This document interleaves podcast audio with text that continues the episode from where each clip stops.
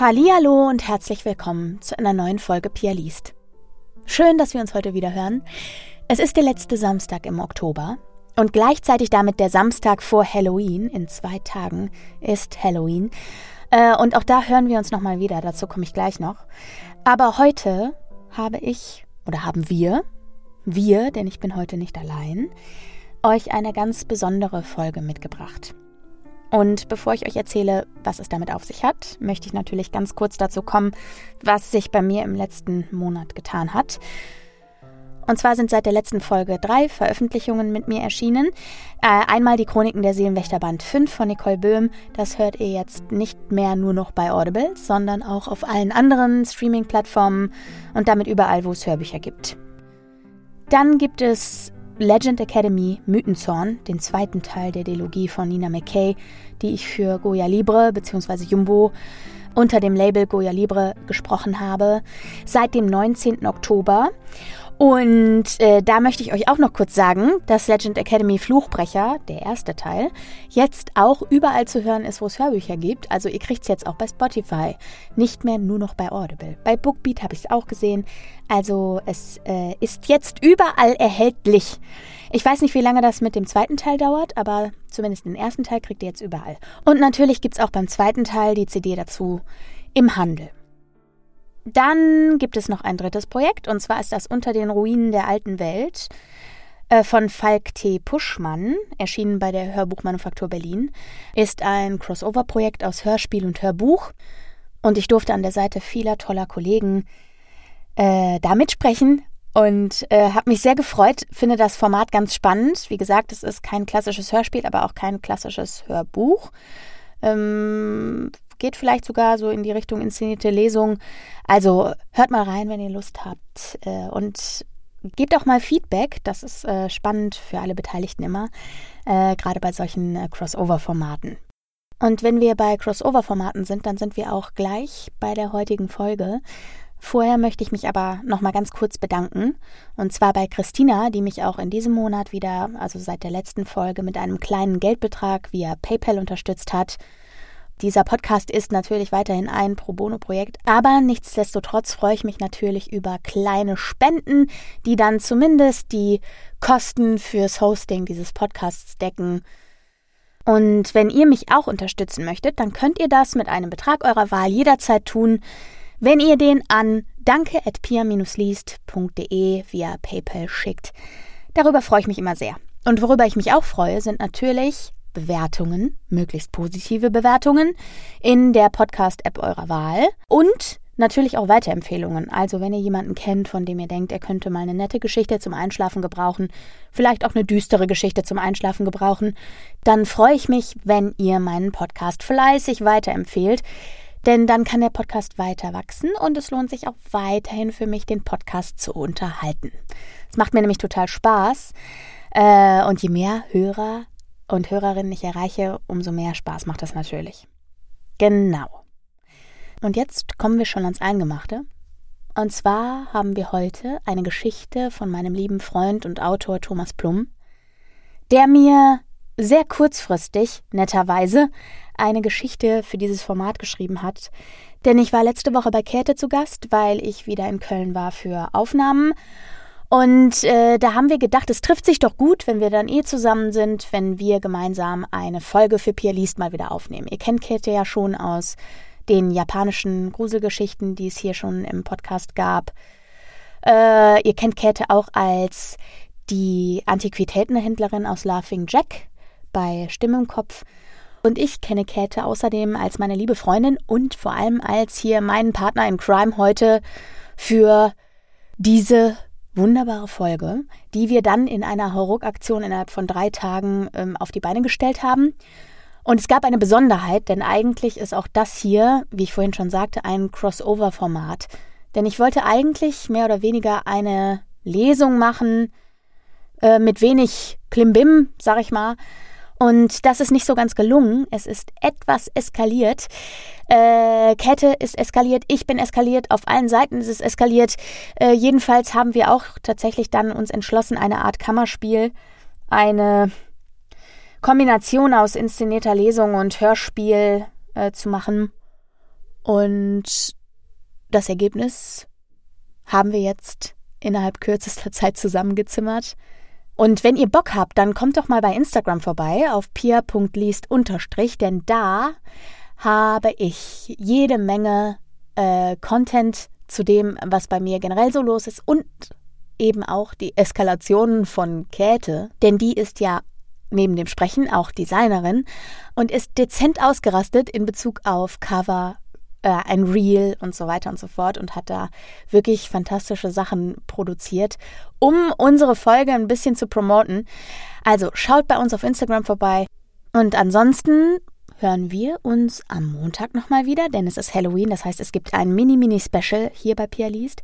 Und jetzt übergebe ich das Wort einfach mal an Käthe, die eben auch noch einen Gruß für euch hat, weil die Zeit nicht gereicht hat, dass wir zusammen das Intro aufnehmen konnten. Aber deshalb jetzt ein Gruß von Käthe, bevor wir uns dann gleich nochmal für die Triggerwarnung und dann endlich, endlich für den Kern der Folge, also die Geschichte wieder hören. Mein liebes Pialein, jetzt hatten wir gar keine Zeit mehr, noch ein bisschen zu talken und zu sprechen. Ich konnte mich gar nicht bedanken. Und äh, ja, es war, was war es bitte wieder für eine krank geile Woche? Ich bin heute Morgen aufgewacht in meinem Bett und habe mich nach rechts gedreht und hatte brutalste Entzugserscheinungen, weil du einfach nicht da warst und alles, was ich da sah, war diese leergefressene, aus Frust leergefressene Chipstüte von letzter Nacht und die Blaubeeren, die du mir geschenkt hattest und die ich mir als kleine Erinnerung mit ins Bett genommen habe gestern Abend. Es hat einfach mega Bock gemacht. Ich habe mich so sehr gefreut, als du gefragt hattest, ob wir diese Folge zusammen machen wollen. Und ich glaube, es ist wie immer mit ganz vielen Überraschungen noch viel kranker geworden als gedacht. Ähm, ich bin wahnsinnig gespannt jetzt, was bei rauskommt. Ich find's einfach so geil, wie wir beide immer harmonieren. Ich meine, äh, das sieht man vielleicht auch daran, dass wir diese Woche beim Essen gefragt wurden, ob wir ein Paar sind. Und ein bisschen kam es mir tatsächlich auch so vor, wenn ich von der Arbeit kam und reinkam, kam ein super süßes Hallo Schatz, wie war dein Tag? Und wir haben uns zusammengesetzt und waren noch kreativ bis spät und es war einfach nur geil. Ich liebe es, mit dir zu arbeiten. Ich bin ganz gespannt, was deine Hörerlein zu unserer neuen Folge sagen. Hörerherzen heißen sie ja. Und ähm, ich freue mich auf das, was da kommt. Wir haben ja noch einiges geplant. Auch die Hörerherzen dürfen gespannt sein. Und für jetzt wünsche ich erstmal ganz, ganz viel Spaß mit der Folge und ich bin gespannt, was ihr sagt. Viel Spaß, eure Käthe. Triggerwarnung. Die folgende Geschichte enthält Szenen, die einen Übergriff sexualisierter Gewalt bzw. eine Belästigungssituation andeuten. Solltest du dich von diesen Themen getriggert fühlen, überspringe bitte diese Folge. Kontaktdaten zu Hilfestellen findest du auch noch einmal in den Show Notes.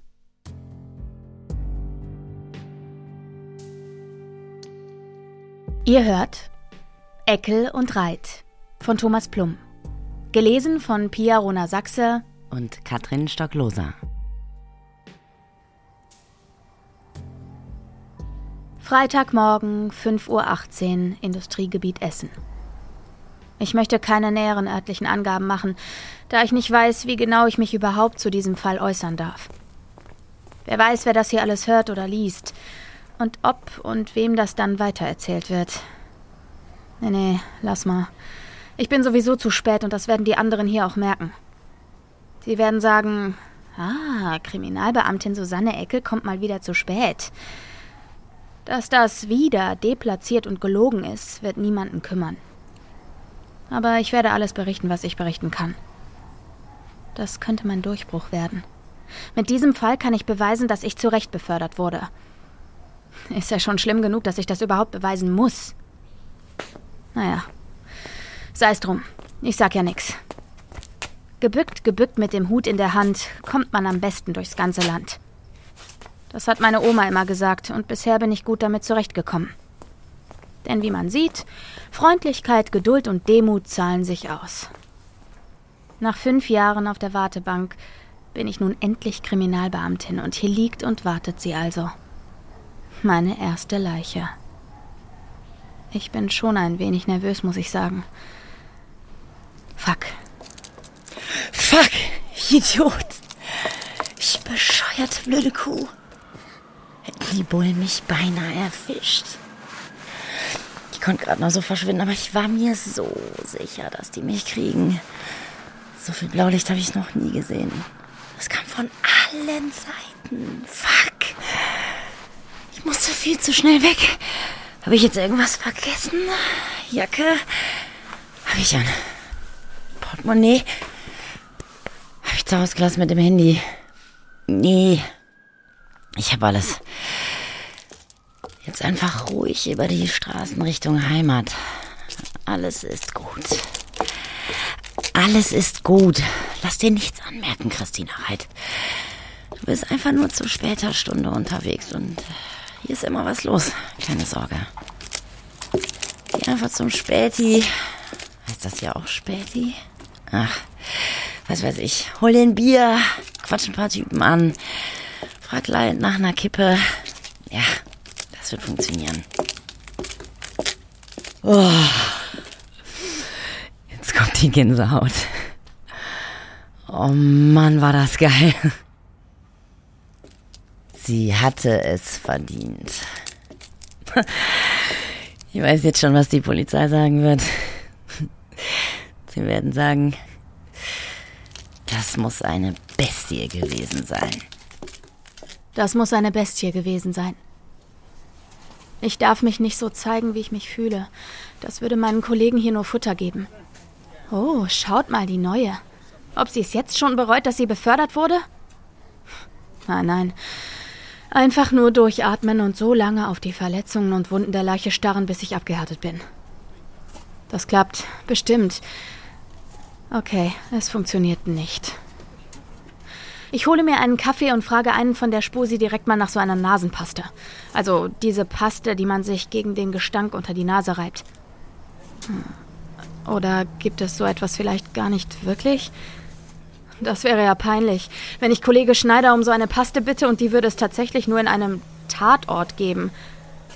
Dann könnte ich mich gleich hier übergeben oder einen Heulkrampf bekommen. Das würde aufs selbe hinauslaufen. Ich lasse es lieber, oder? Ja, lieber nur den Kaffee. Schwarz und dann schön unter die Nase halten. Das dürfte auch gegen den Geruch helfen. Allerdings, streng genommen, stinkt die Leiche ja noch gar nicht.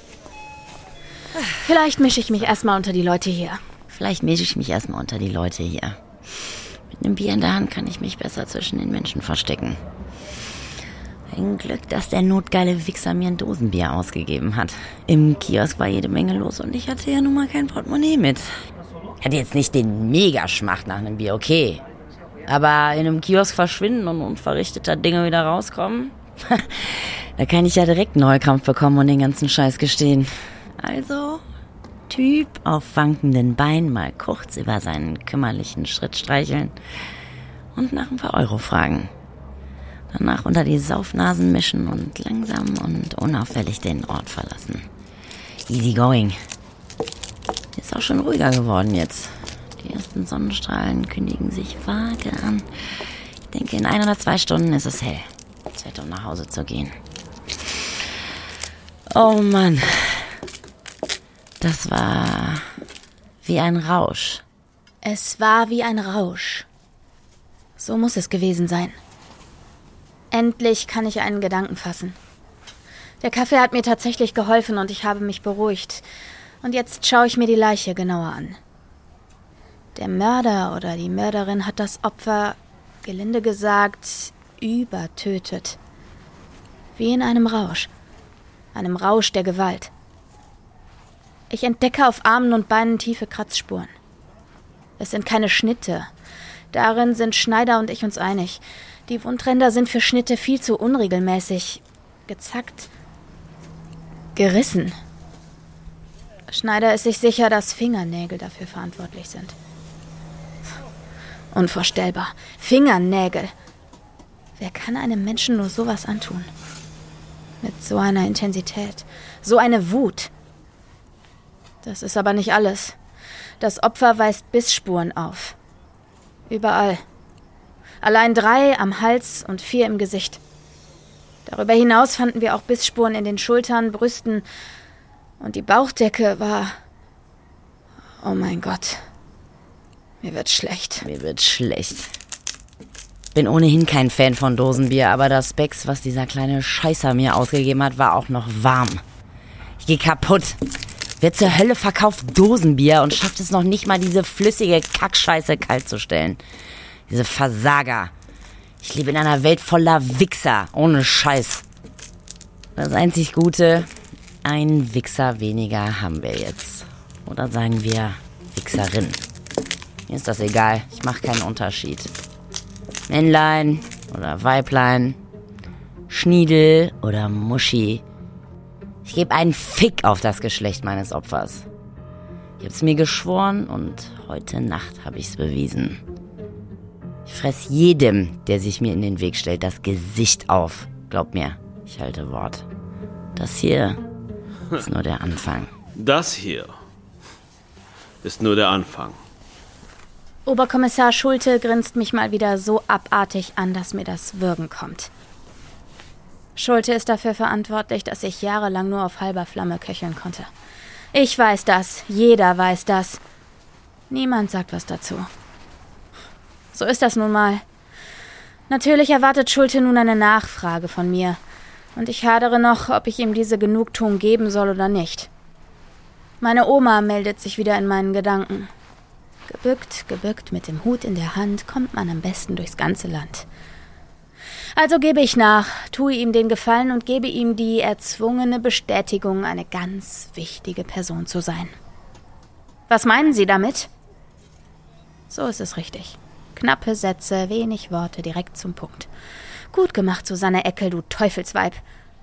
Ich meine damit, dass solche Wahnsinnigen das nicht nur einmal machen. Susi. Schulte grinst mich suffisant an. Gebückt, gebückt mit dem Hut in der Hand, denke ich und versuche sowohl sein Grinsen als auch das provokante Susi auszublenden.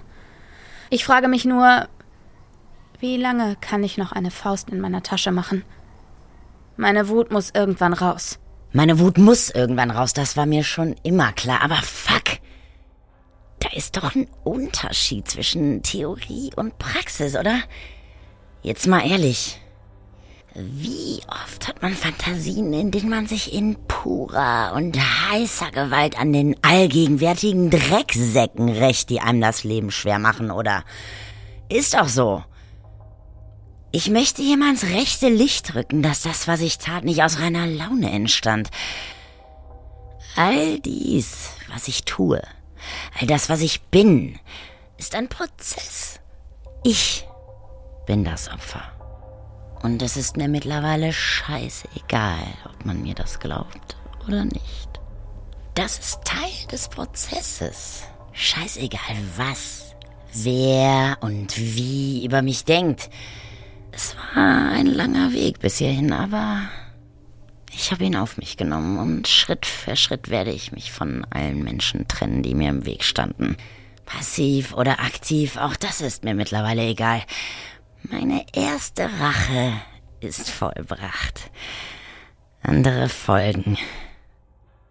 Petra Kühnert ist tot. Petra Kühnert ist tot. Ich muss es mir immer und immer wieder sagen, sonst würde ich es nicht glauben. Petra aus der 10c, meiner damaligen Abschlussklasse der Realschule. Wir haben uns so gut verstanden. Wir waren so etwas wie Freunde. Naja, zumindest wenn wir allein waren.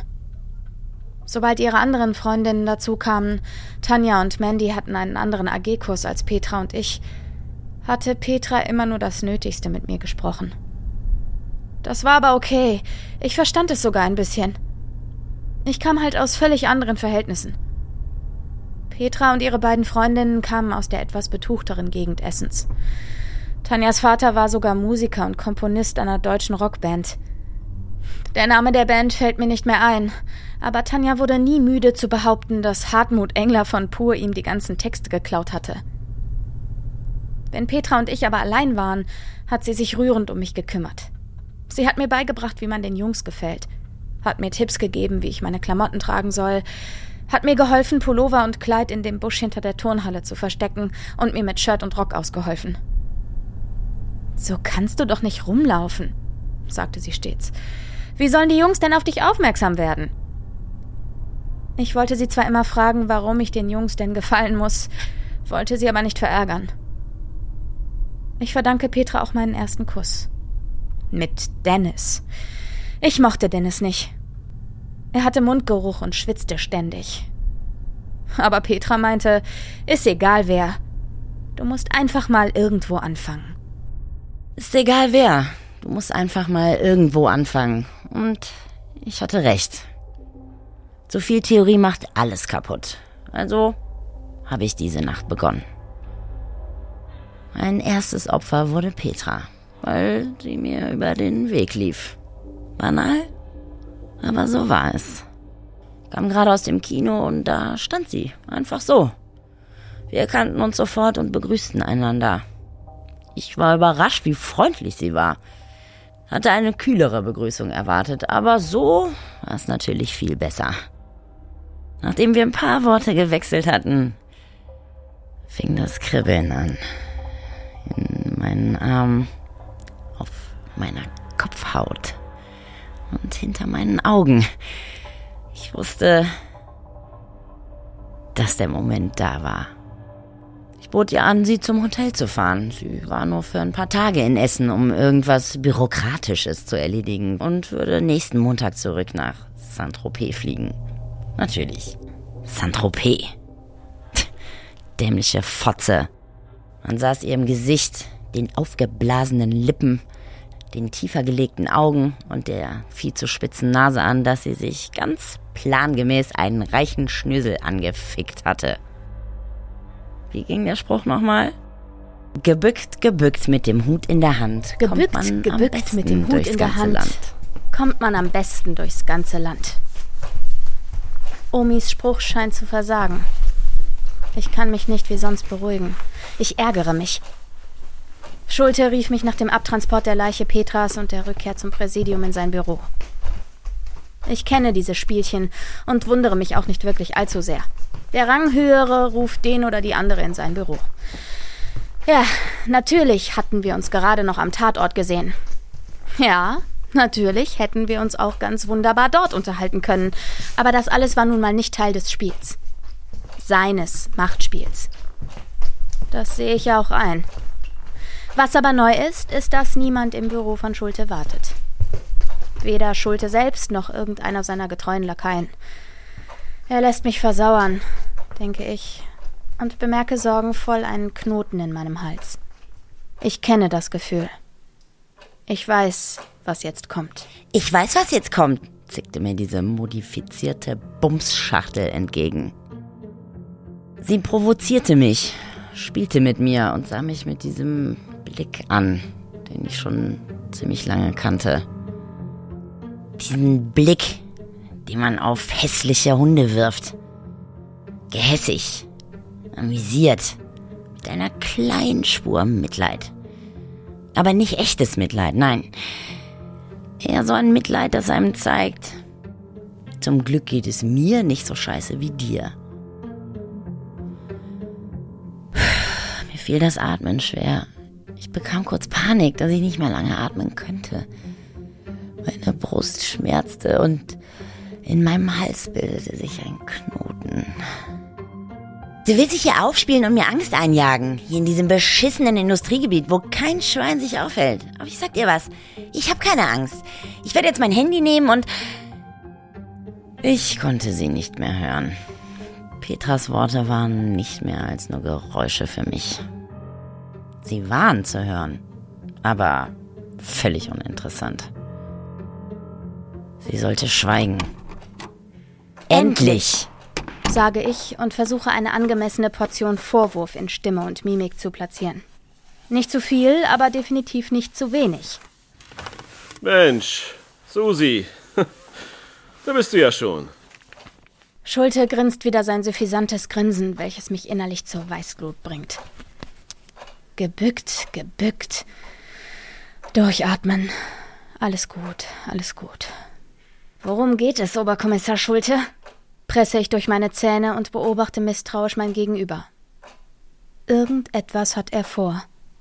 Aber was? Wie fühlst du dich, Susi? Hm? Denkst du, du bist deiner Aufgabe gewachsen?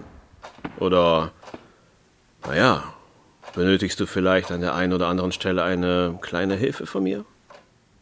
Ich stutze. Was für eine Hilfe will er mir denn anbieten? In dem aktuellen Fall muss ich doch ohnehin alles an ihn reporten. Somit ist es auch sein Fall. Also. Ich spüre eine Hand auf meinem Po. Meine Atmung setzt aus. Ich halte die Luft an. Selbst wenn ich wollte. Ich könnte nicht atmen. Schultes Stimme dringt in mein Ohr und sein heißer, säuerlicher Atem in meine Nase. Ich schüttle mich vor Ekel. In meinem Hals beginnt der Knoten sich zu lösen. Nur ein klitzekleiner Gefallen, Susi. Ein kleines Entgegenkommen. Und deine Zukunft ist gesichert. Frau Kriminalkommissarin. Seine zweite Hand schiebt sich unter meine Bluse und beginnt zu nesteln. Ich weiß, was jetzt passiert und ich lasse es zu. Meine Augen drehen sich nach hinten und der Knoten in meinem Hals löst sich. Ich lass los. Ich wusste, was passieren würde. Und ich ließ es zu. Meine Augen drehten sich nach hinten und der Knoten in meinem Hals löste sich. Ich ließ los. Ich kratze. Ich kratzte. Ich beiße. Ich biss. Ich zerreiße Fleisch. Ich zerriss Fleisch. Ich vernichte alles. Ich vernichtete alles. Wir vernichten. Wir sind frei. Geschichte von Thomas Plum.